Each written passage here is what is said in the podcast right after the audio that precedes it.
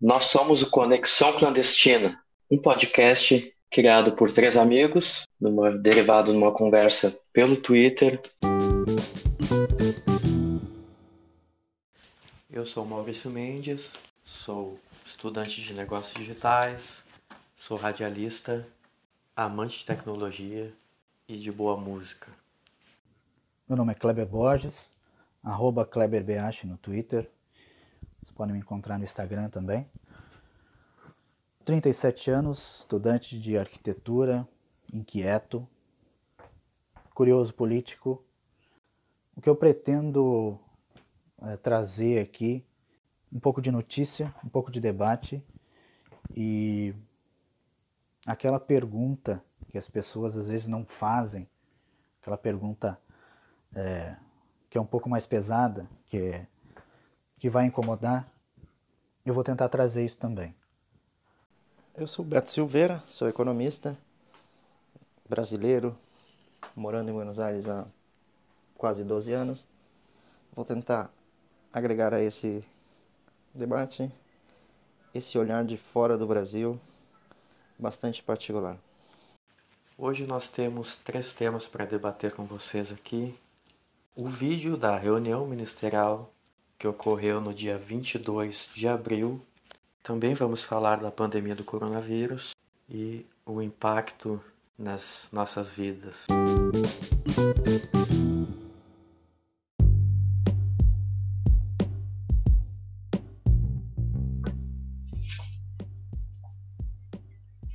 No dia 24 de abril de 2020, o então ministro Sérgio Moro pediu a sua demissão a alegação do então ministro da Justiça Sérgio Moro foi uma divergência com o senhor presidente Jair Messias Bolsonaro relativo a uma suposta interferência do presidente na Polícia Federal, no comando da Polícia Federal.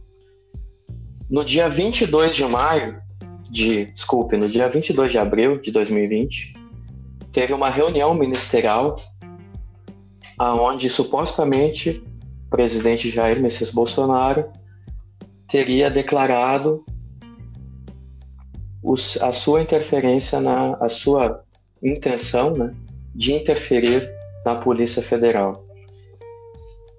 Esse vídeo dessa reunião foi solicitado pela defesa do, ministro, do ex-ministro Sérgio Moro e agora na, no dia 23 de maio houve então a divulgação deste vídeo, desta reunião ministerial, pelo ministro do STF, Celso de Mello. Esse vídeo contém duas horas de duração, com alguns cortes. Em algum determinado momento, uh, o, ministro, o ministro Celso de Mello alega questão de segurança nacional, então tem alguns pequenos cortes. Uh, eu gostaria de conversar com os amigos sobre o teor desta reunião. E, e levanto aqui para vocês né, o debate. O que que quais qual vai qual vai ser o desenrolar desta né, a partir dessa divulgação, a partir das coisas que foram faladas nessa reunião. Então, o que, é que vocês têm a dizer aí para o nosso público aí do podcast Conexão Clandestina? Bom, posso começar? Então, gostaria de voltar um pouco no tempo, né? Antes da divulgação dessa que foi a forma o ex-juiz e agora ex-ministro da Justiça e Segurança, o Moro saiu do governo. Ele deixou o governo com uma coletiva declarando os motivos dele de a tentativa de é, mexer na Polícia Federal, né, principalmente na Rio de Janeiro, onde ele reside, reside a família dele. E a forma com que ele saiu, as declarações que ele fez já durante a, a, a coletiva, né? E ali ele já alegou é, que o presidente estava interferindo e cometendo crimes dessa, nessa linha e, e soltando conversas privadas e, e depois incitando essa, essa abertura desse vídeo que ele fosse ele fosse exibido, que ele fosse colocado como prova da interferência do presidente. É, eu vejo é, nesse ponto né, a, a, Sérgio Moro que ele se, deslo, se desliga do governo e se lança como figura, como foi antes do, de entrar, de acessar o governo, como uma figura é, forte para uma futura candidatura à presidência. Tá? Vejo aí um nome tentando se desligar do governo, ele passou um ano e quatro meses nesse governo, só agora que ele descobriu isso. E para falar um pouco mais da, da reunião, demoraria mais tempo. Eu acho que o Beto assistiu a íntegra dessa reunião, eu tive estômago para assistir algumas partes, mas é, o que mais me chama a atenção, que eu vou chamar depois, eu acho que quando eu voltar, relação ao nosso querido Paulo Guedes. Então, só, só para contextualizar o ouvinte um pouco, é, esse, essa reunião ela foi apontada, como então ministro Sérgio Moro, como uma possível comprovação de que o relato que ele tinha feito no, no dia anterior é, de que teria saído porque o presidente Jair Bolsonaro estaria tentando interferir na Polícia Federal é, para obter vantagens próprias, né, para evitar, em bom português, as investigações que já são notórias sobre os, os seus filhos, sobretudo, principalmente o Flávio Bolsonaro, né.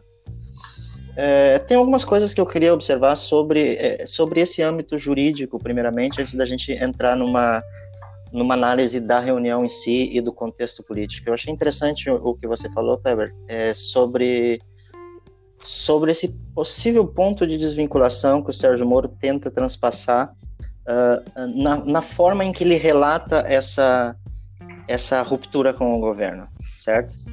É, surgiu faz pouco tempo algumas outras evidências, inclusive no dia anterior, é, uma outra conversa que saiu no Jornal Nacional, em que ele em que há um indício claro, e muito mais claro até mesmo, e aí uma opinião pessoal minha, que a própria reunião, porque, porque é notório que o Jair Bolsonaro ele tem sérias dificuldades em, em, em se comunicar, né? Ele, ele é muito, ele, ele tem dificuldades de relatar, de, de, de, passar uma ideia, até por isso ele não foi nos debates, claramente.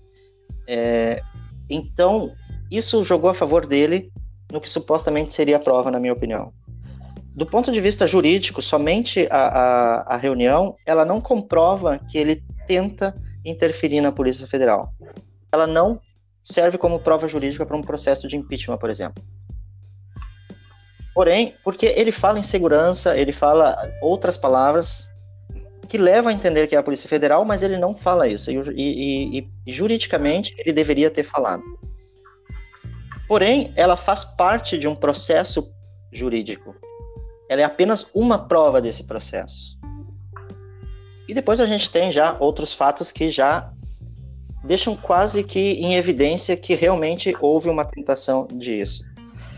Eu acho que o ministro Sérgio Moro ele tenta se desvincular do governo de uma forma muito hipócrita, porque segundo ele mesmo, essa tentativa de, de interferir na Polícia Federal ela vem de algum tempo. Todo esse tempo ele se manteve é, em silêncio. Ele fez parte desse plano. Não sei se vocês concordam comigo. Perfeitamente. Agora, de um momento para outro, de forma muito conveniente, ele aparece novamente com o apoio das mesmas mídias, como uma pessoa que está lutando contra a corrupção. Certo? das mesmas certo. mídias da época da, da Lava Jato.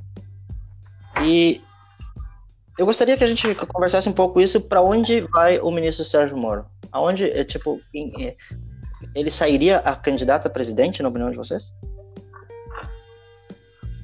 No é, interferência minha agora, se o Maurício queria falar alguma coisa, mas pode ir.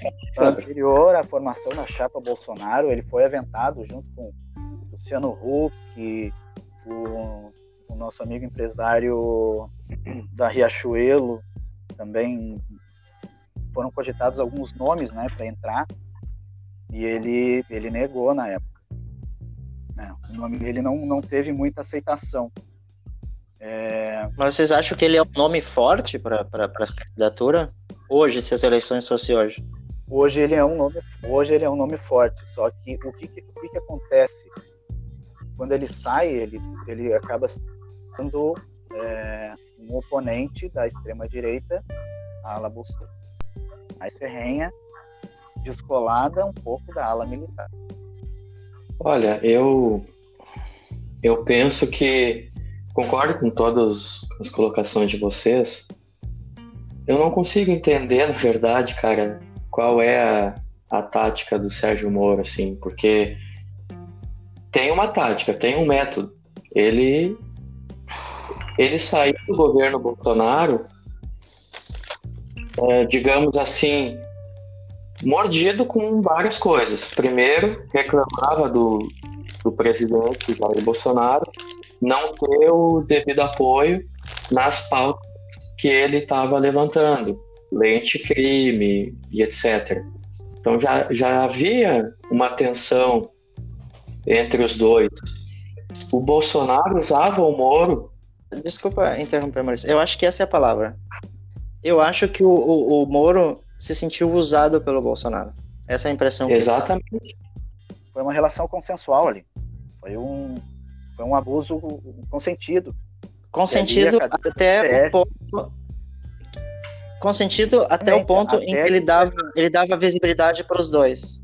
A partir do momento que isso se tornou é, mais pro lado do Bolsonaro e menos pro lado do Moro, que para mim é o ponto-chave é a troca do, do, do, superintendente da Polícia Federal, correto? Do chefe da Polícia Federal. É, o Moro se sentiu com pouco poder e pouco protagonismo e essa relação deixou de fazer sentido para ele.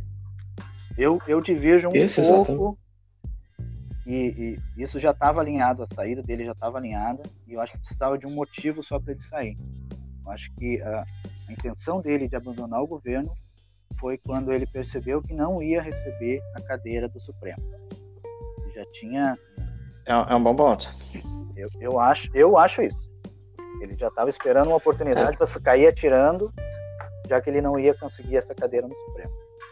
É, na verdade, se vê ah, né, nessa reunião ministerial, que a gente vai aqui abranger o, né, mais coisas que ocorreram ali, mais falas de outros ministros, inclusive, mas estamos focando aqui no ex-ministro Sérgio Moro, que foi o, o, o pilar disso tudo, né? Foi ele que, que saiu e, e desencadeou mais uma crise né, nesse governo, que já é desastroso, mas o, o Sérgio Moro, na reunião, se vê um, um, um que nem um guri, assim, meio assustado, tu né? vê? O cara, Assustado. É, ele, ele tá com o braço cruzado, mas isso comportamental, comportamentalmente, tu vê a, o jeito que a pessoa tá se portando, o cara tá fechado ali nele, entendeu? Ele tá com o braço cruzado, tá com a cara meio que parece que não tá concordando com as coisas, aí ele,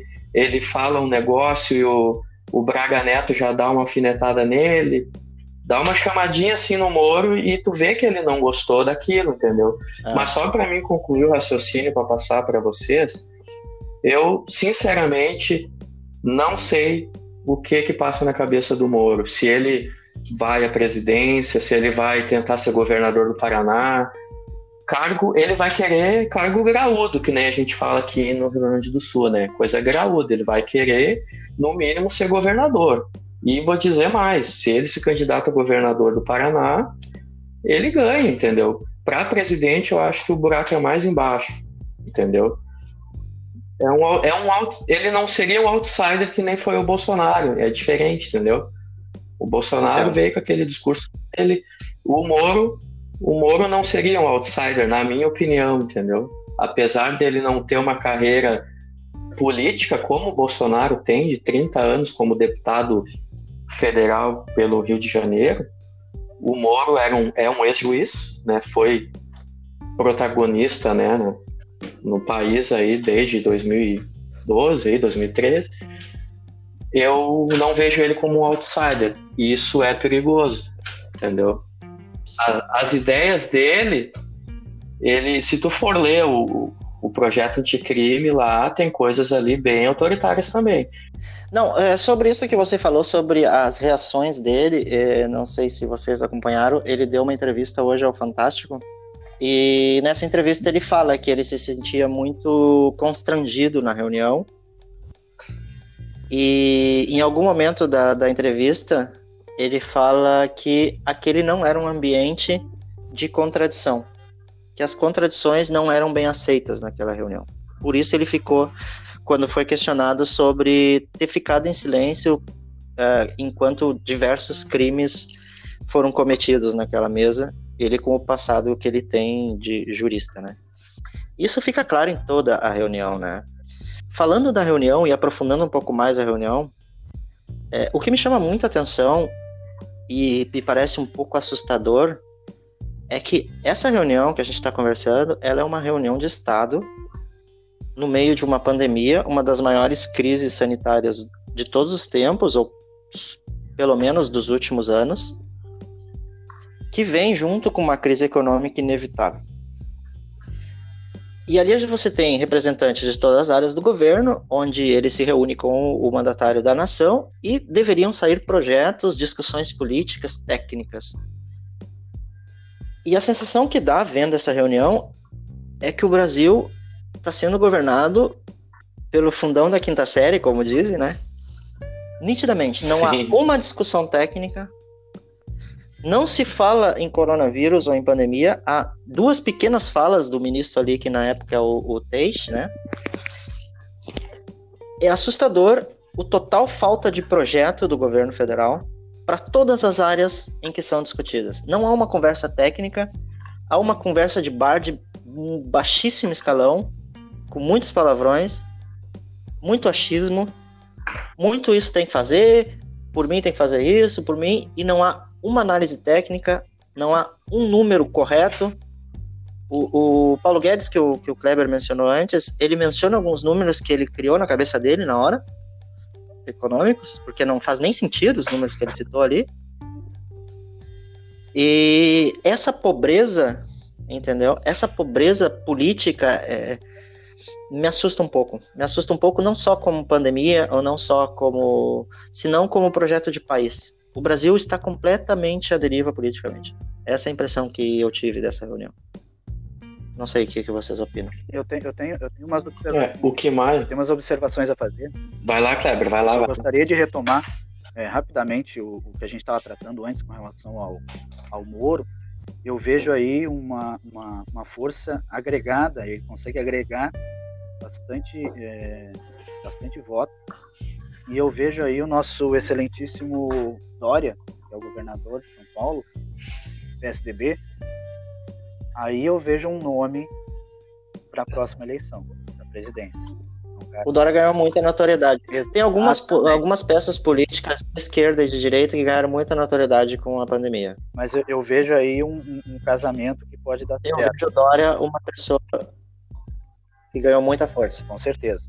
E, e, e falando assim, tentando dar um, uma imagem para essa reunião que o tratou, eu lembro do seriado The Office. Não sei se vocês já assistiram. É, é, é, é, é então, verdade. É excelente. As reuniões do, do, do, que eles fazem é tipo isso. É, é um show de horrores, de humilhação, de, de, de xingamentos, politicamente incorreto. É, é tudo errado e é tudo que acontece nessa reunião que a gente assistiu que eu acho, além dos crimes cometidos, além das falas, é, isso pode ficar para o final, mas eu só queria levantar isso aí, com relação ao tema da reunião inicial e apresentação do projeto para o Brasil, é, de que esse projeto ele foi desenvolvido pelos militares. Eu vejo o Paulo Guedes como a figura mais forte desse governo. Manda inclusive no com presidente. Com certeza. Falou, presidente. Com certeza pode vestir uma peruca loira e ir lá para frente do Márcio enquanto a gente as reformas aqui. faz o que tiver que fazer, que a gente vai fazer as reformas aqui. E ele está aí para isso. O projeto de governo dessa gestão está no nome de Paulo Guedes. E isso a gente tem que prestar muita atenção. O resto é encenação. E sobre isso, sobre isso, Kleber, eu vou, vou, vou colocar aqui entre aspas o que disse o Paulo Guedes, que para mim é algo muito grave. Abre aspas. Nós sabemos para onde nós vamos voltar já já, tá certo? E se o mundo for diferente, nós vamos ter capacidade de adaptação, por exemplo. Eu já tenho conversado com o ministro da Defesa, já conversamos algumas vezes. Quantos? Quantos? 200 mil? 300 mil? Quantos jovens aprendizes nós podemos absorver nos quartéis brasileiros? Um milhão? Um milhão a 200 reais, que é o Bolsa Família? 300 para o cara? É voluntário para fazer estrada, para fazer isso, fazer aquilo. Sabe quanto custa isso? É 200 reais por mês. 1 milhão de cá, 200 milhões. Joga 10 meses aí, 2 bilhões. Isso é nada. Fecha aspas. É basicamente uma escravidão moderna. Exato.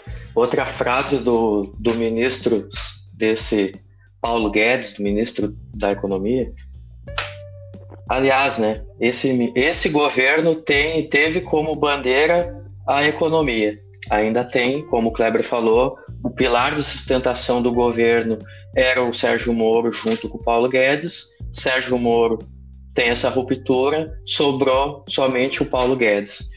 Teve uma fala dele na reunião que foi a seguinte: Não vou perder dinheiro com as pequenininhas. O que, que ele quer dizer com isso? As pequenas, as pequenas empresas. Uh, e aqui saiu uma, uma matéria, tá? No jornal The Intercept Brasil, tá? Uh, e só para pegar alguns números aqui, tá? Uh, no programa emergencial, pouco dinheiro desse que foi destinado à emergência chega a esse a esse público e está na fala do ministro aqui, entendeu? Tá escancarado. 40 bilhões de reais. Desse valor, 3,6% só chega para micro e pequenos empresários. Então, assim, eu queria entender um governo que tem como pauta economia e, e quer que a economia gire, e agora na pandemia uh, fica essa discussão de isolamento vertical, horizontal, querem que o povo trabalhe, aí inventam um remédio que a gente também pode falar aqui depois, que é a cloroquina, que já foi provado que, que não tem uh, né, não, não cura o coronavírus, pelo contrário, causa outros problemas, outras doenças. Então, estão liberando o troço como se fosse paracetamol. E é isso, entendeu? É um governo que quer colocar o povo na rua para trabalhar, tem o dinheiro disponibilizado pelo fundo emergencial, mas o dinheiro não chega em quem tem que chegar, entendeu? É isso que eu não entendo. Eu acho que o governo, ele, mas é, é, eu não sei se isso chega a ser uma surpresa, Maurício. Se você conhece um pouco da trajetória do Paulo Guedes e da linha econômica que ele serve, ele sempre foi uma pessoa muito voltada para o grande empresário, para a multinacional. Claro, claro, não. Eu tenho essa noção, Beto, mas eu digo assim, o discurso externo, né? é, é, é esse, né? De ajudar, é de tem ali o dinheiro, mas o dinheiro não, não chega. O, o também o, o, auxílio emergencial dos 600 reais foi uma bagunça no início. É, ainda continua. O próprio, o próprio auxílio emergencial, se vocês lembram bem, o executivo mandou para o Congresso 200 reais. Ou seja, Exato. o governo se vê pressionado a ajudar quem precisa e responde com o mínimo que pode fazer. Se não houvesse uma pressão popular e da imprensa, talvez nem tivesse ajuda para mini e pequenos empresários e nem para o cidadão de baixa renda. Um outro dado interessante, né? Vamos lá, 40 bilhões de reais para o plano emergencial para pequenos, para empresários e pequenos empresários, tá? Em contrapartida, tá? 1,2 trilhão de reais foi destinado aos bancos para aumentar a liquidez dos bancos, para não ter o, o né, falência já o banco precisa de ajuda do governo, né? Então, assim, é uma disparidade, né, de... O que, que a gente pode esperar, já que isso foi o, o, o projeto e até hoje não se sabe o que, que vai ser feito, mas um, um, projeto uh, que ajude a população, não, um executivo que não, que não, não se mexe para ajudar. E os outros poderes? Pergunto para vocês. É, Weintraub. É o Weintraub, né? Até, até, Sim. Exato. Até que ponto vocês acham a fala dele Repete, por favor, Kleber. Dê uma cortadinha no teu áudio. Repete. Até que ponto vocês consideram a fala dele? Ou vocês não diriam o mesmo? Ou vocês acham que o Supremo Tribunal Federal tem agido de forma. Não, mas veja bem, Kleber, veja bem, veja bem. Essa é a, essa veja é a bem, vamos. Essa é a provocação. Não, você diz assim, ah, vocês diriam o mesmo. Mas eu não sou ministro.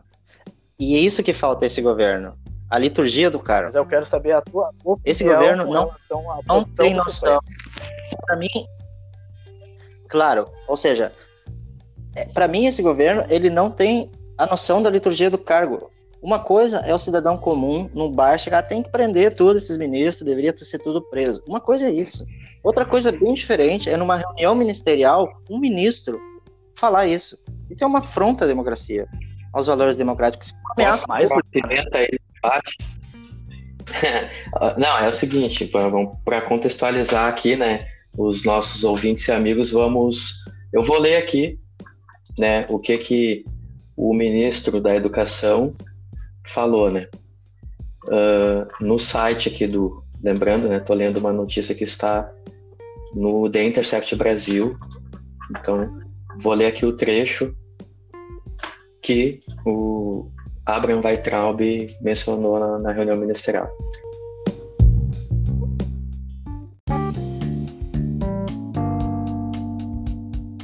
Mas mais do que crime e pior do que o crime é a intenção por trás do crime. A frase do ministro da Educação, Abraham Weintraub, foi a seguinte, abre aspas para o ministro. Eu, por mim, botava esses vagabundos todos na cadeia, começando no STF. É isso que me choca.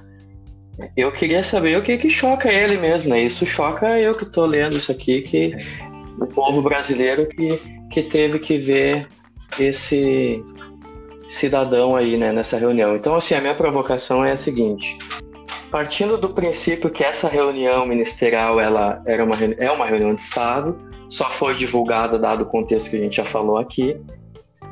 Então, os participantes não saberiam que essa reunião seria divulgada, correto? Se supõe, então, sim. exato. Então, assim, tem uma, uma questão jurídica aí, não sou especialista aqui né, em, em leis, mas tem essa, tem a, tem essa questão da, né, da jurídica, que os caras não sabiam que aquilo ali ia ser passado, e uma outra questão que cada ministro do STF tem que entrar com uma ação contra o ministro Weintraub com crime de injúria. Aliás, está no despacho do, do ministro do STF, o Celso de Mello, o decano né, do STF, que, que liberou o vídeo. No despacho dele já consta esse, esse termo, né, do possível crime de injúria cometido pelo ministro da Educação, Abraham Weintraub. Eu só queria rapidinho outras, só mais uma, uma frase que é, que é, é surreal, na verdade, isso aqui, tá? Abre aspas novamente para o ministro da Educação, Abraham Weintraub. Odeio o termo povos indígenas. Odeio esse termo. Odeio, odeio. Odeio povos ciganos. Só tem um povo nesse país. Quer, quer, não quer, sai de ré. É o povo brasileiro. Só tem um povo. Pode ser preto, branco, japonês ou descendente de índio, mas tem que ser brasileiro acabar com esse negócio de povos e privilégios. Só pode ter um povo. Não pode ter ministro que acha que é melhor que o povo brasileiro. É um absurdo. Então, assim, vários absurdos que tem nessa frase. Uma delas, uh, vou, cham vou chamar aqui para o debate também, que é a seguinte: não pode ter ministro que acha que é melhor que o povo. Isso aqui seria um recado para alguém, né? Não sei. Primeiro, primeiro respondendo a provocação do Kleber, tá? Para mim é crime. Eu acho que o ministro da Educação ele é um dos ministros mais alinhados com a política do, do Bolsonaro. É uma política que, que, que flerta com o fascismo. E tudo isso que você relatou, é, Maurício, eu acho que é um pouco disso.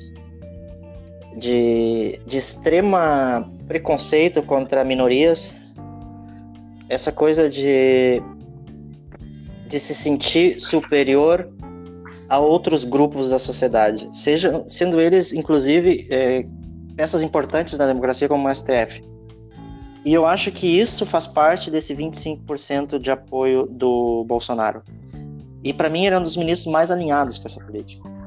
Então, respondendo à provocação e à pimenta, eu acho que sim é crime, desde que as partes ofendidas é, o tornem, ou seja, façam a denúncia, que não pode ser eu, mas mais grave do que o crime é a intenção por trás do crime. Concordo, concordo, crime. E agora eu pergunto, onde estava o STF quando é, isso estava acontecendo com certas minorias que o Maurício acabou de citar na fala do, do ministro? As coisas ficaram mais, uh, uh, pegaram mais volume agora quando iniciaram as agressões aos jornalistas. Então a coisa tomou forma agora. Será que foi por isso ou será porque chegou neles mesmo? já, já tinha chegado, né? Já tinha chegado. Eu não consigo esquecer aquela frase. Quem foi que falou aquela frase com o Supremo, com tudo? Isso me parece. Foi do Jucá, parte... foi? Romero Jucá. Isso faz parte de, de, de, um jogo de cena. Eu, não, eu, eu tenho com muita tristeza esse ponto de vista de que Supremo só vai agir quando a coisa for muito grave. E se não houvesse a pandemia, a mídia tivesse interesse de, de, de fazer algo contra isso. Está tentando agora com o nosso ministro Moro, mas eu acho que nada vai acontecer. O que, que em, em, que vai dar isso? Porque é muito grave o que aconteceu, mas vocês acham que isso ganha força para o impeachment? É, só para contextualizar o nosso ouvinte, uh, Romero Jucá, né, foi é, era senador licenciado na época do, da gravação lá do, do Jornal Nacional, né, do, da Lava Jato, lá com o Brasil, com o Supremo, com tudo. Então, para contextualizar quem era, quem era esse cidadão, né, do PMDB, que é o que hoje é MDB. Então, Na época eu, eu, eu quero da, da, da presidente Dilma, da então presidente Dilma. Isso, é, exatamente. Assim, eu quero só ler aqui mais um trecho da, da reportagem do Intercept, Beto, para concluir aí, para e convergir com com o teu tua última fala, para a gente caminhar aqui o nosso raciocínio. É, é, engraçado o título dessa reportagem aqui do Intercept Brasil. É do editor do Intercept Brasil, Leandro Demore, e é o seguinte: Bolsonaro 7, Moro 1. Nem quando poderia ajudar, o lava-jatismo prestou para alguma coisa. Numa frase aqui que ele que o Demore coloca, que é a seguinte: não precisaríamos desse vídeo para destituir o governo, motivos há de sobra. Uh, são mais de 15 crimes já que o Bolsonaro cometeu, né? Uh, é. Esse foi um parêntese meu. Uh, sem precisar dessa denúncia esquálida e superestimada do ressentido e minguante Moro.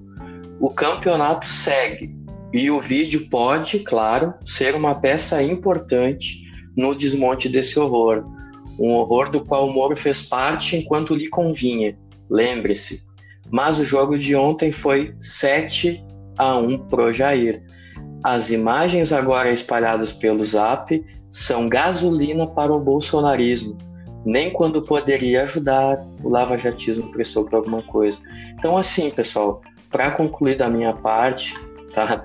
É, é sensacional essa matéria aqui do Intercept Brasil foram faladas diversas coisas, a gente focou aqui em, em, alguns ministros, em algumas falas que nós julgamos mais importante, mas daria assunto para outro podcast para a gente falar dessa reunião específica. Eu acredito, infelizmente, eu falo com tristeza, tá? Não vai dar em nada a curto prazo. Minha opinião é essa. É, eu acho que é um processo. Eu acho que é um processo e eu vou tentar ser compacto na minha opinião, porque é bastante amplo o tema, tá? Mas assim, a gente sabe que o processo de impeachment ele é um processo político, sobretudo, ele é um processo jurídico e ele é um processo, por ser político, que depende da opinião pública. Certo? Se você pegar os, os impeachments que a gente conhece, que recentes, tanto o Collor, que é o, o, penúltimo, e o da Dilma, que é o último, são impeachments é, políticos que são processados sobre um nível de popularidade abaixo de 10%. O que o Bolsonaro ainda não tem. O Bolsonaro ainda mantém aqueles 25% dele. O que, para mim, não é suficiente para um processo político de impeachment. As provas estão dadas e o processo jurídico pode ser feito. Porém, ele precisa ser aceito pelo Congresso e precisa ser aprovado como o, processo político, primeiramente. E eu acho que essa etapa ainda não ganhou força. O vídeo tira o Bolsonaro do poder? Não tira. Mas, para mim, ele joga novas cartas na mesa para que a opinião pública vá desmanchando a imagem dele e vá diminuindo a popularidade dele cada vez mais, a que chega a esse nível de 10%, que é o que os políticos estão fazendo. Qual é a contrapartida? O próprio Bolsonaro já se deu conta disso. E o que, que ele está fazendo? Ele está se juntando politicamente com o Centrão, que é onde ele consegue um amparo político. E o preço disso é jogar por água abaixo todas as promessas de campanha dele. Né? Aquela moralidade, o defensor da moral e dos bons costumes, acaba de morrer. O tomarada não existe mais, ficou bem claro. E ele está se juntando com figuras políticas como, por exemplo, o Roberto Jefferson. Um professor de história daqui a 20 anos vai ter muita dificuldade de ensinar essa etapa da nossa política. É difícil a gente falar aqui em 30 minutos, porque a política brasileira hoje, ela dá uma série, duas, três temporadas. Bah, né? com certeza. Cada Mas, semana é, é, é, é uma bagunça. Resumindo, eu acho que, do ponto de vista jurídico, a gente tem argumentos para o impeachment, mas não tem força porque depende do braço político. E eu acho que o braço político ele depende da opinião pública. E ainda, por algum, alguma coisa que precisa ser estudado pela psicologia ou pela sociologia, ele ainda mantém uma base forte de 25%. Eu acho que o vídeo não tira ele do poder, mas ajuda a diminuir esses 25%. Ele encaminha no futuro. Então eu concordo com o Maurício. A curto prazo não vai dar em nada mas ele é uma peça importante para daqui a três ou quatro meses. Eu tenho uma opinião um pouco divergente, eu vou ser bem, bem rápido, bem sucinto. Eu acho que ele percebeu isso e deu um passo atrás. Se ele tivesse colocado o nosso querido Paulo Guedes em segundo plano ou tirado ele, ele perderia o apoio do mercado, já não tinha apoio do Congresso. Eu já acho, Kleber, desculpa aí te o cenário, porque o elemento eu... jurídico já é eu já Olha. acho que ele já perdeu a força do mercado. Ele vai desidratar, mas ele não sai. Eu via apenas um cenário onde ele estaria. Você acha que ele, é... que ele termina o, o governo? Acho. Acho. Acho. E o, o, único cenário que eu via ele saindo hoje, né? Pode acontecer amanhã. É o projeto que era pauta, inclusive, da reunião. O projeto Pro Brasil. Desenvolvido pela ala militar, pelo Braga Neto, passar. Paulo Guedes perde força, Paulo Guedes é a voz do mercado dentro do governo, é quem sustenta ele. Minha visão, acho que infelizmente é isso. Vai. Não vai dar em nada a curto prazo. E a gente tem que aguardar, na verdade, o, os desdobramentos né, desse, desse tema. A gente vai continuar aqui o nosso papo e agora a gente vai entrar numa outra pauta.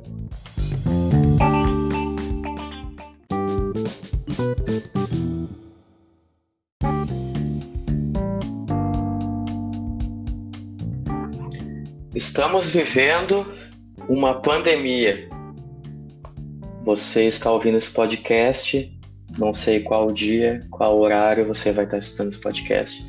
Talvez você vai estar em quarentena. Espero que esse podcast lhe ajude a, a se distrair. Lembrando sempre as nossas redes sociais. Siga a gente no Twitter, arroba Conexão 2020. E também dê aquele like bacana na nossa página do Facebook, Conexão Clandestina. Então, pessoal, todo mundo tá sem. Já nem sei o que sentir, cara, na real. A, a vida tá. Acho que a gente já chegou no, no, nos estágios de negação da pandemia, de, enfim, aqueles três estágios iniciais. A primeira morte no Brasil foi no dia 17 de março, em São Paulo. De lá para cá, a pandemia teve um epicentro que foi na Itália, na Lombardia, depois passou a ser nos Estados Unidos, mais precisamente ali em Nova York. E hoje, meus amigos, a pandemia tem um novo epicentro e é a América Latina, graças, infelizmente, ao Brasil. Hoje, o Brasil teve o maior número de mortos em 24 horas que foram 653 vidas perdidas. Os Estados Unidos teve 600, 638 mortes. O Brasil já é o segundo país com mais casos de Covid-19 no mundo. São exatamente 365.213 casos confirmados. O Brasil já é o sexto país no mundo em mortes, somando 22.746 mortes pela Covid-19. E somos o quarto país em recuperados, vamos falar também de coisa boa, são 149.911 pessoas curadas. Meus amigos, o que que mudou na vida de vocês? Um breve resumo. Uh, com essa pandemia né, trabalho, enfim, vida, como é que vocês estão passando por esse momento? Eu vou começar falando porque eu estou numa realidade um pouco diferente de vocês e com políticas totalmente diferentes da que vocês estão vivendo, né? Aqui na Argentina, só para dar um resumo para vocês, o governo foi bastante duro e bastante restritivo nas medidas de isolamento desde o princípio é, da, da, da Covid, da pandemia. Já a partir dos primeiros casos de, de, de, de, de Covid-19, já se fechou todas as, os, as entradas pelo país, todas as fronteiras. É, desde então, é, eu estou trabalhando de forma remota, desde a minha casa. Acredito que já mais de um mês. E a gente, a única coisa que a gente é, tem que fazer a gente pode fazer é ir ao supermercado, farmácias e serviços essenciais. Tá? É, Para que vocês tenham uma ideia, eu sou pai separado e para buscar o meu filho na casa da mãe dele, eu preciso de uma autorização do governo que eu tenho que tirar numa página e cada vez que eu tenho que levar, ela tem um horário específico e um dia específico para ser usado. Só para vocês terem uma ideia. Os serviços essenciais são bem essenciais. É, polícias, é, bombeiros, é, o pessoal de saúde. Os transportes foram restritos. Os metrôs de 15 estações, metade foram fechadas.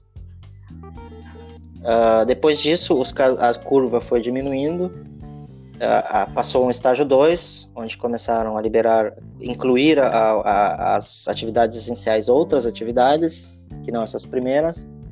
E eh, recentemente a gente passou por uma terceira etapa, onde já tinha uma certa liberdade, por exemplo, eh, já podia fazer exercício físico na rua, até cinco quadras da sua casa, uh, foram incluídas mais eh, profissões nos serviços essenciais, coisas desse tipo. É, ontem terminou essa etapa e cada vez que termina uma etapa há um, um, uma entrevista coletiva com o presidente, o governador do, da província de Buenos Aires e o prefeito da cidade autônoma de Buenos Aires. Tá? É, queria destacar que o prefeito da cidade autônoma de Buenos Aires, o Horácio Larreta, é da oposição, ele é do PRO, partido do ex-presidente Macri. Tá? E o Alberto Fernandes e o, e o governador da província de Buenos Aires são, é, do, do, são peronistas, são, são do mesmo partido. Mas mesmo assim, há um, um a grande diferença, há um, uma colisão, ou melhor, há, um, há, um, há uma forma conjunta de tratar a epidemia entre oposição e situação. No, na entrevista de ontem, uh, se falou que aumentou o número de casos, começou a acelerar a curva por causa da abertura e a gente regressou para a etapa 2. Então, basicamente a minha vida mudou muito. A gente está trabalhando desde casa, só sai para fazer coisas essenciais, bem diferente do que está acontecendo no Brasil. Como, Roberto, te fazer uma pergunta. Só, Kleber, fazer uma perguntinha para não, eu não esqueça depois. Como tem sido assim a, a política do governo da Argentina na questão social? Então, o governo renda, saiu, assim. saiu, a amparar é, basicamente três, é, três, três grupos. Tá? Primeiro, os aposentados pensionistas, criou um, um, um, uma ajuda que nem tem no Brasil, nos mesmos moldes, praticamente convertendo praticamente o mesmo valor dos 600 reais, é, para os desempregados e pessoas de baixa renda e para os autônomos. Não há ajuda para empresas por enquanto, tá? Por outro lado, é, lançou faz pouco tempo um, uma linha de crédito com juros zeros, tá? E assim, quando você fala de juros zero na Argentina, na verdade é um juro negativo, porque a gente vive aqui com uma inflação de mais ou menos 40% ao ano. Quando você tem juro zero, na verdade, é um juro negativo, né? É um juro de menos 40. Então é uma ajuda bem interessante. É suficiente? Nem perto. Mas é algo. Entendi. E, e alguma tu, coisa já é muito, né? Para quem, para quem vive uma realidade um pouco diferente aqui no Brasil, onde só há algum tipo de movimentação com muito, muito grito e com muita, muita vontade do, do a mídia deu uma, deu uma apertada bastante no governo para ver se sair alguma coisa.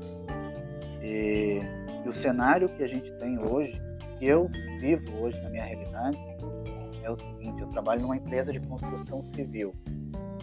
A cidade onde eu moro, Sapucaia do Sul.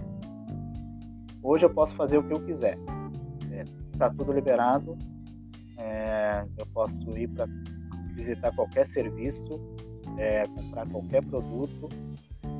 Só que a empresa onde eu trabalho, ela implantou uma quarentena onde reduziu-se o efetivo de, de, e eu só consigo ir trabalhar dois dias na semana.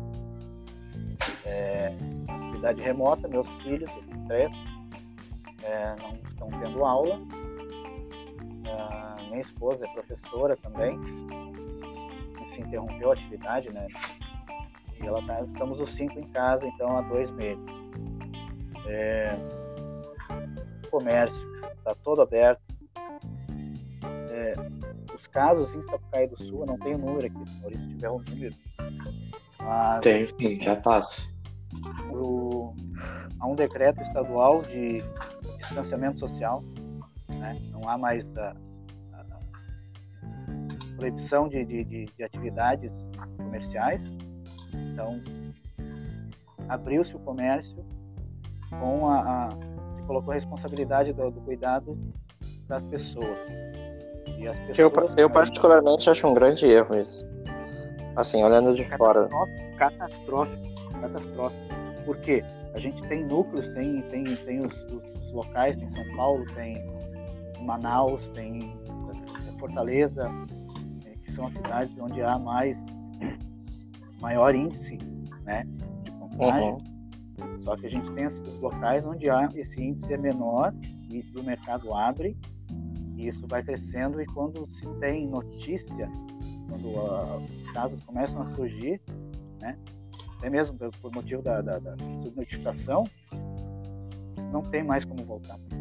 Então, é um caos e a gente só espera. Até, pelas, até pela própria característica do vírus, né? Ele, ele, se, ele se expande, o nível de contágio dele é muito rápido.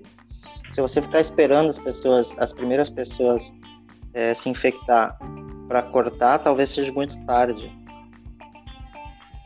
Exatamente, exatamente. Então, é um terror e uma tristeza. Então, deixa eu comentar sobre isso, sobre, sobre saindo um pouco da política e, e entrando assim na visão de outros países sobre o Brasil, tá? Queria, queria comentar um pouco isso. Primeiro, assim, é, falando mais sobre o caso da Argentina, que é o que eu tenho mais convívio, os noticiários que falam no Brasil eram um tom bastante imperativo, de profundo, tipo, desamparo às políticas do governo e uma total incredibilidade, assim, tipo, como as pessoas não acreditam no que os brasileiros estão fazendo. Assim. Essa é a tônica dos noticiários sobre o Brasil, assim. Não só o governo, senão as pessoas em si.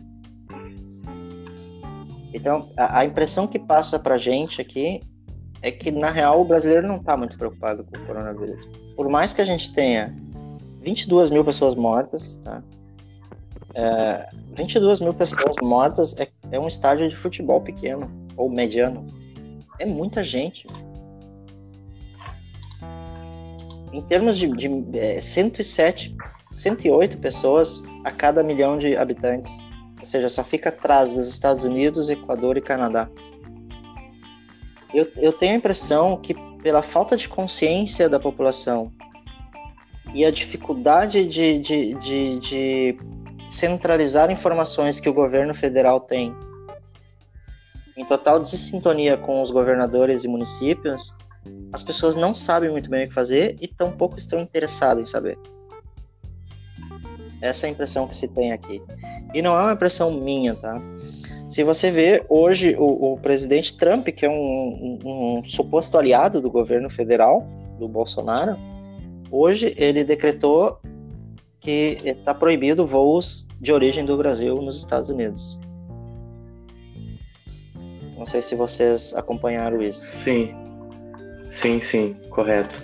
É, é mais um, é um suposto aliado agora, né? Porque o, o Trump já tinha dado uma outra entrevista em outro momento falando sobre que, ah, que o caso do Brasil é sério. Acho que isso claro. faz. Quando ele faz, já tinha é falado. Opinião do Trump. Quando ele baixa um decreto, já é uma posição de Estado. É muito mais grave. Claro, não é só uma opinião, né? E outro dia eu estava vendo que no Paraguai as pessoas estão muito preocupadas é, porque 100% dos casos, ou quase 100% dos casos, são oriundos do Brasil. Sim. É preocupação dos nossos vizinhos aqui, né? E com razão, né? Exatamente. E o jornal La República do Uruguai, de ontem, 24 de maio, traz na capa também a seguinte, a seguinte frase: Se complica a fronteira. Dois mortos e 12 contagiados. Há uma preocupação muito grande do Uruguai com a cidade de Rivera, que é fronteira com o Rio Grande do Sul. E olha que o Rio Grande do Sul é um, é um dos estados mais tranquilos, se é que dá para dizer isso, em relação à pandemia. Ele está lá, é, o Rio Grande do Sul está lá no meio do, do bolo. Até por ser é, um estado com uma densidade demográfica um pouco menor, né? É, para dar números, para dar números aqui para os nossos amigos e ouvintes, o Rio Grande do Sul tem 180 mortes e 6.400 infectados, tá? Uh, para fazer um comparativo ali, o Kleber pediu os números da cidade de Sapucaia do Sul, tá? A cidade de Sapucaia do Sul faz divisa com outras duas cidades, uh, três cidades, é, duas cidades? São Leopoldo e Esteio, né? Vamos pegar Esteio, tá? Esteio, a última informação aqui é do dia 23 de maio, tinha 30 casos confirmados e nenhum óbito, tá? Por outro lado, a cidade de Sapucaia do Sul tem 83 casos e aqui no, na página do Facebook oficial da prefeitura da cidade, hoje foi confirmado o quinto óbito. Então, assim, a gente não precisa ir muito longe para ver que, que a coisa Já não, chegou. não dá certo. É, entendeu? Tipo, numa cidade para outra tu vê que tem diferença. Então imagina num, de estados para outros estados, de país para outro pra- país, entendeu? Então é, é mais complexo ainda. Eu sinceramente acho, eu acho que e eu quero estar errado, mas sinceramente acho que não. Eu acho que vai ser uma tragédia sem precedentes na história do Brasil, sobretudo do Brasil, Maior do que já está sendo. maior do Maior que já do está que já sendo. Eu acho que esse é só o começo. Eu Pega- acho que vai ser números assim estratosféricos. A gente pega exemplos de como outros países trataram essa, essa se preocuparam com isso, que pega exemplos como Nova Zelândia, Cuba, Coreia do Sul, que o, o- a restrição foi inicial foi muito pesada, né? Atingiu lockdown e, e quarentena pesada mesmo. E depois os casos começaram a desaparecer. Então, quando tem, consegue essa mobilização de Estado, consegue fazer essa mobilização, a própria Argentina, Argentina, Uruguai, Paraguai, é, quando a população pega junto, tem um resultado. É, a gente pega outros exemplos como Rússia, Estados Unidos, a própria Inglaterra, Brasil, onde o tema é tratado com, com desdém no primeiro, primeiro momento. Mas assim, é, eu queria colocar uma pimenta sobre isso que você está falando, Cleber. Só para que eu comentei aqui que tipo as reuniões, a, a- os anúncios sobre os próximos passos, elas são dados numa mesa com o líder da oposição, o, o, o, o prefeito da, da cidade de Buenos Aires e o presidente. Eu acho uma coisa que eu noto é que o único país do mundo que transformou a pandemia num debate político foi o Brasil. E eu acho que esse é o problema. Essa é a questão. Não, não é uma discussão política, é uma discussão científica sanitária. E ponto. E É, o grande tu problema sabe- do Brasil é que politizaram a pandemia. O único país do mundo que politizou a pandemia.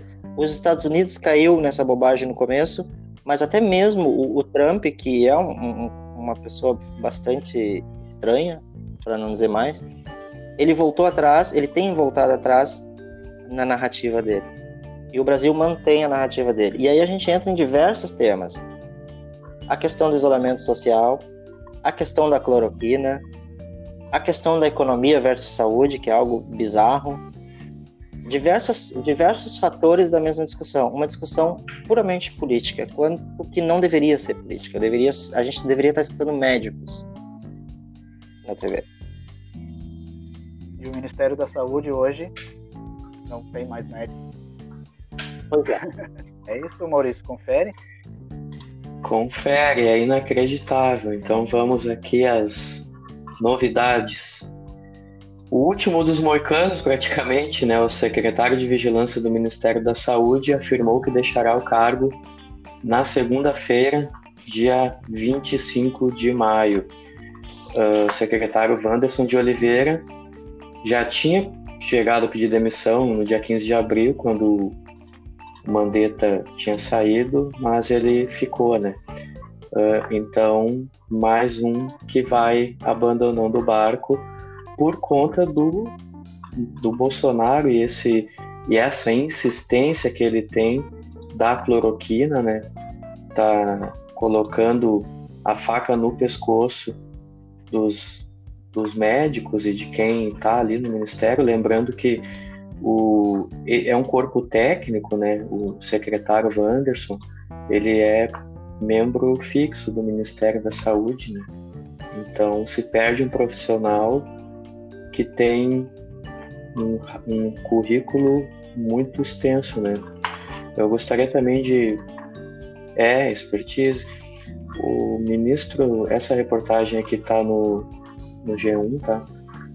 Vamos, vou ler mais uma reportagem aqui que está no G1, porque no, no dia 24 de maio, vulgo ontem, o ex-ministro né, da Saúde, Nelson Teich, ou Teich, eu, eu escuto os caras falando Nelson Teich, né? então ele deu uma exclusiva para a Globo News, tá? Eu, eu, eu vi essa entrevista.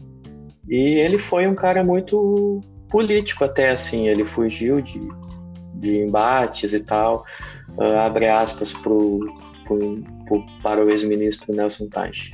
Não houve um alinhamento com o presidente, e é ele que define, ele é o chefe da nação. Ele me colocou ali. Se por algum motivo não existe um alinhamento, eu tenho que sair, porque ele é o presidente, ele que foi eleito. Ele coloca isso, ele que define tudo. E é justo, a posição dele é esta, ele tem direito de fazer isso. Uh, então, assim, o ministro Nelson Teich deu, deu uma entrevista, alguns. Ele colocou que Eu sim. vi a entrevista sofreu, dele. Na minha opinião, é, ele sofreu. ele lavou as mãos. Fala aí, Beto. É, ele disse: a decisão de antecipar o uso da cloroquina teve impacto na decisão dele de sair, né? Uh, o antecessor do Nelson Teich, que até então estava fazendo um, um trabalho, na minha opinião, razoável, razoável para bom, ele foi mais duro nas palavras dele quando ele saiu do governo. Se me permitem, eu quero aqui abrir aspas para o ex-ministro da Saúde, o Mandetta. Vamos aqui. Sabemos que se não fizer absolutamente nada, se você tem 25 anos, é saudável e tiver a Covid, teria 99% de probabilidade de ter uma forma leve e se sair muito bem. Se eu te tratar com a fita do Senhor do Bonfim e a cloroquina, teria 99% de chance. Com a camisa do Botafogo, cerveja preta, também. Agora, se você tiver 68 anos, aí teria mais chance de se complicar. O que o presidente quer é o que o ministério faça como se fosse uma prescrição para que todas as unidades de saúde, mesmo sem confirmação da Covid, seja entregue a cloroquina. Tudo baseado nessa coisa de que um médico falou, acho que é bom.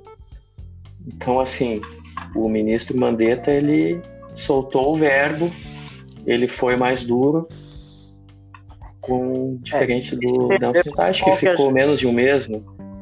Isso tem muito a ver com o que a gente falava no bloco anterior da reunião, a falta de critério técnico do governo em todas as áreas. Decisão... E é um governo que se dizia técnico, ia contra aqui ia ter no governo só pessoas técnicas.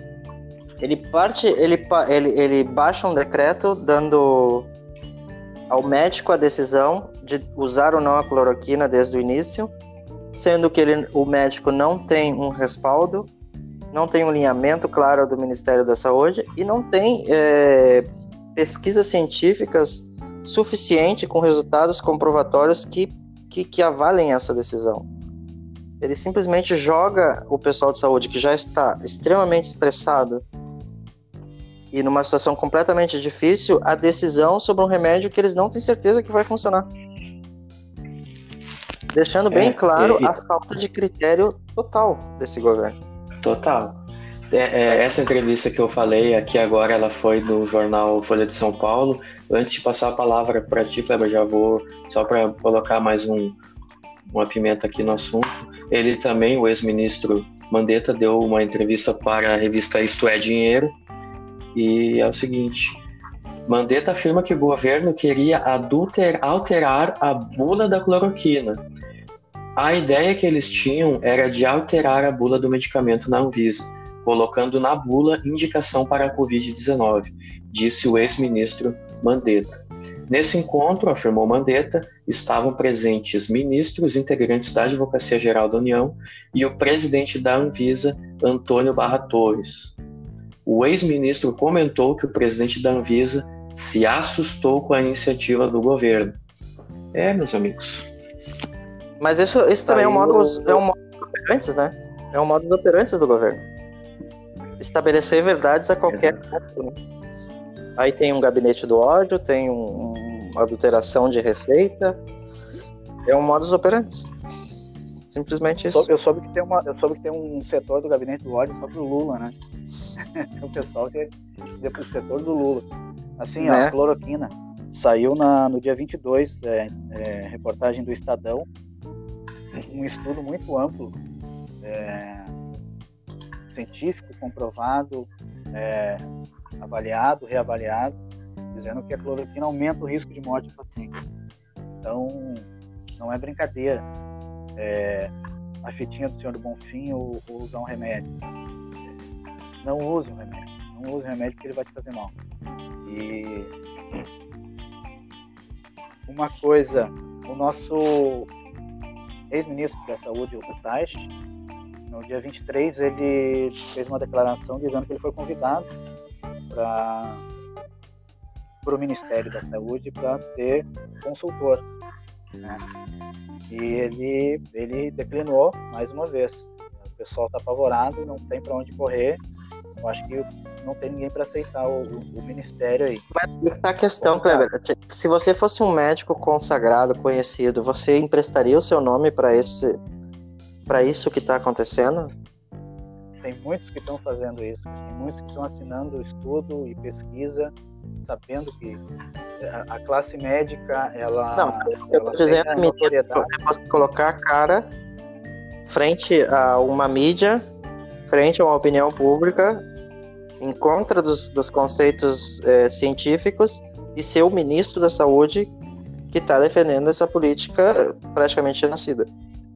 Eu acho pouco eu, provável eu... que a gente volte, que a gente tenha um novo ministro técnico.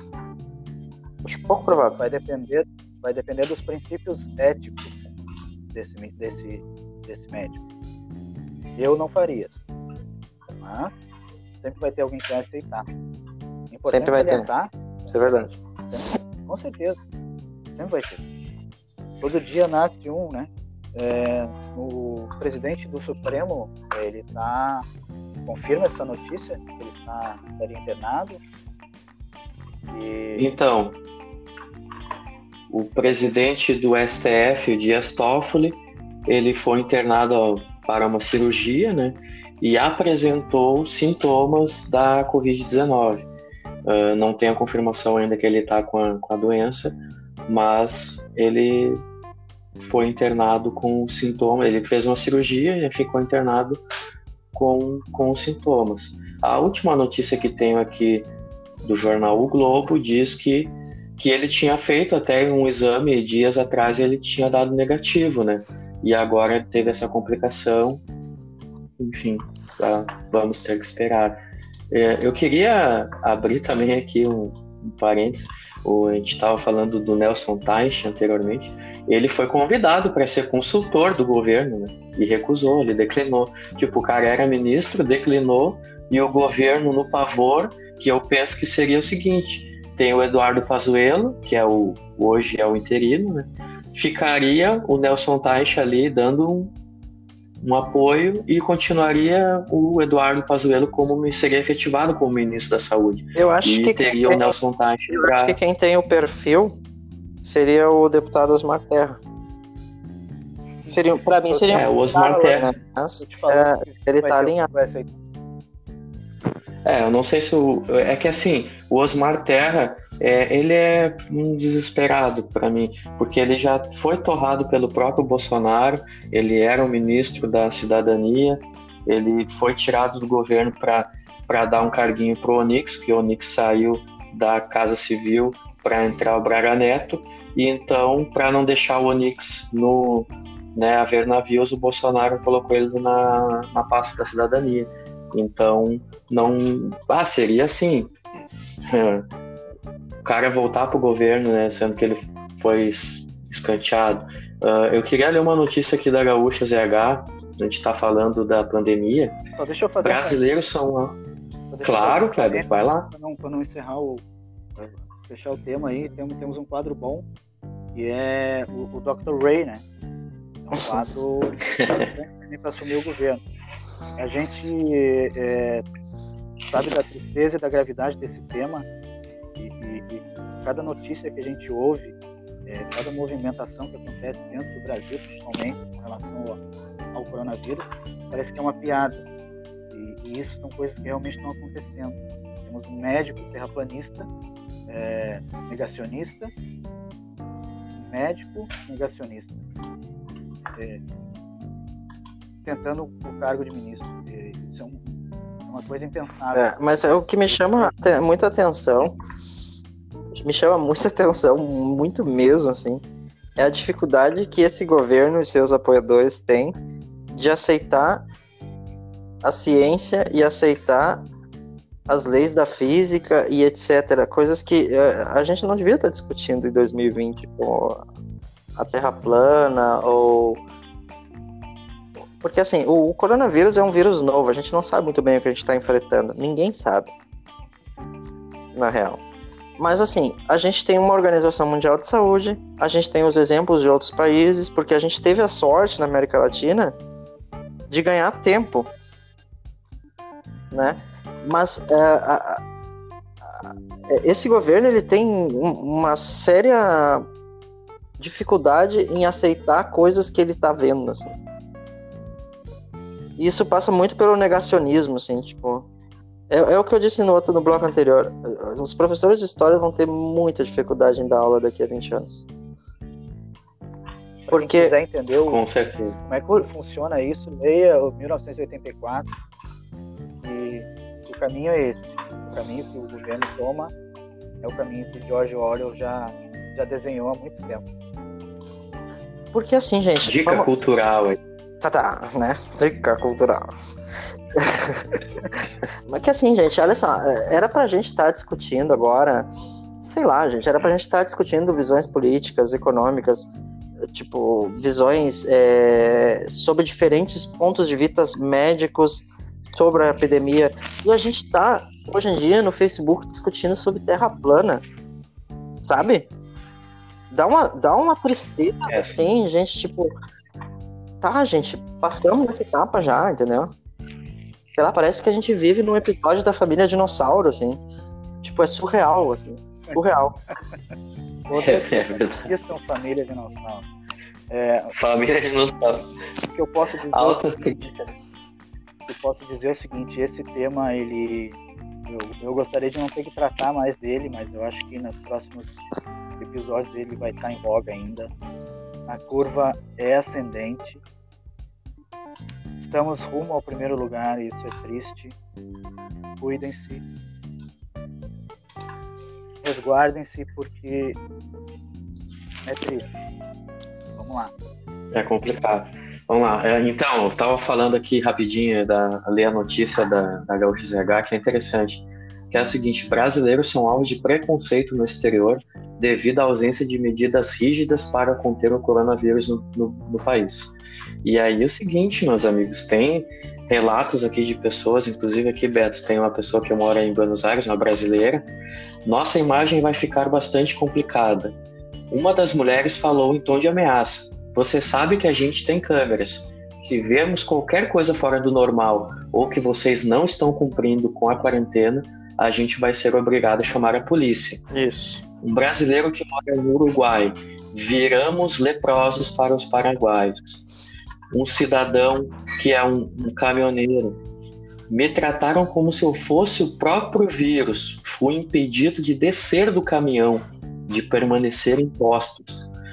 Então, assim, meus amigos, já tem já, e aí agora a medida do Donald Trump, que foi de, né, de proibir aí é, voos vindo aqui do Brasil, né, de, de cidadãos brasileiros é, aterrizarem né, no, no tio Sam assim, lá, qualquer tipo possível. de prejuízo assim é complicado, né? Mas assim, é, a gente tá numa época em que as pessoas estão com medo, né?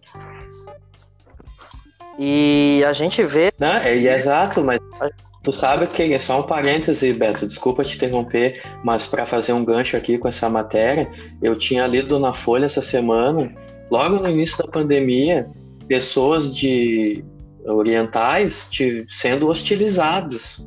Pois é. O brasileiro sendo xenófobo e agora estão sofrendo xenofobia fora, entende? É muito louco esse paradoxo aqui, cara. Sim, total. Mas assim, as pessoas têm medo, né? E, e as pessoas estão vendo aqui na televisão que o Brasil está descontrolado. Então, é, é, eu, não, eu, eu não concordo, mas eu entendo um pouco a situação. Então, a gente gostaria de agradecer a você que ficou nos escutando e debatendo mentalmente conosco aqui, concordando ou não, democraticamente tudo é válido. A gente tem que lutar pelo, pela nossa né, luta de, de se expressar, de poder se expressar e se levantar quando, quando a gente vê que esse direito está correndo risco. Uh, lembrando sempre, sigam a gente nas mídias sociais, temos a nossa página no Facebook, Conexão Clandestina. Siga a gente no Twitter também, arroba Conexão 2020. E fica ligado para acompanhar o nosso próximo podcast. Muito obrigado a todos e até a próxima.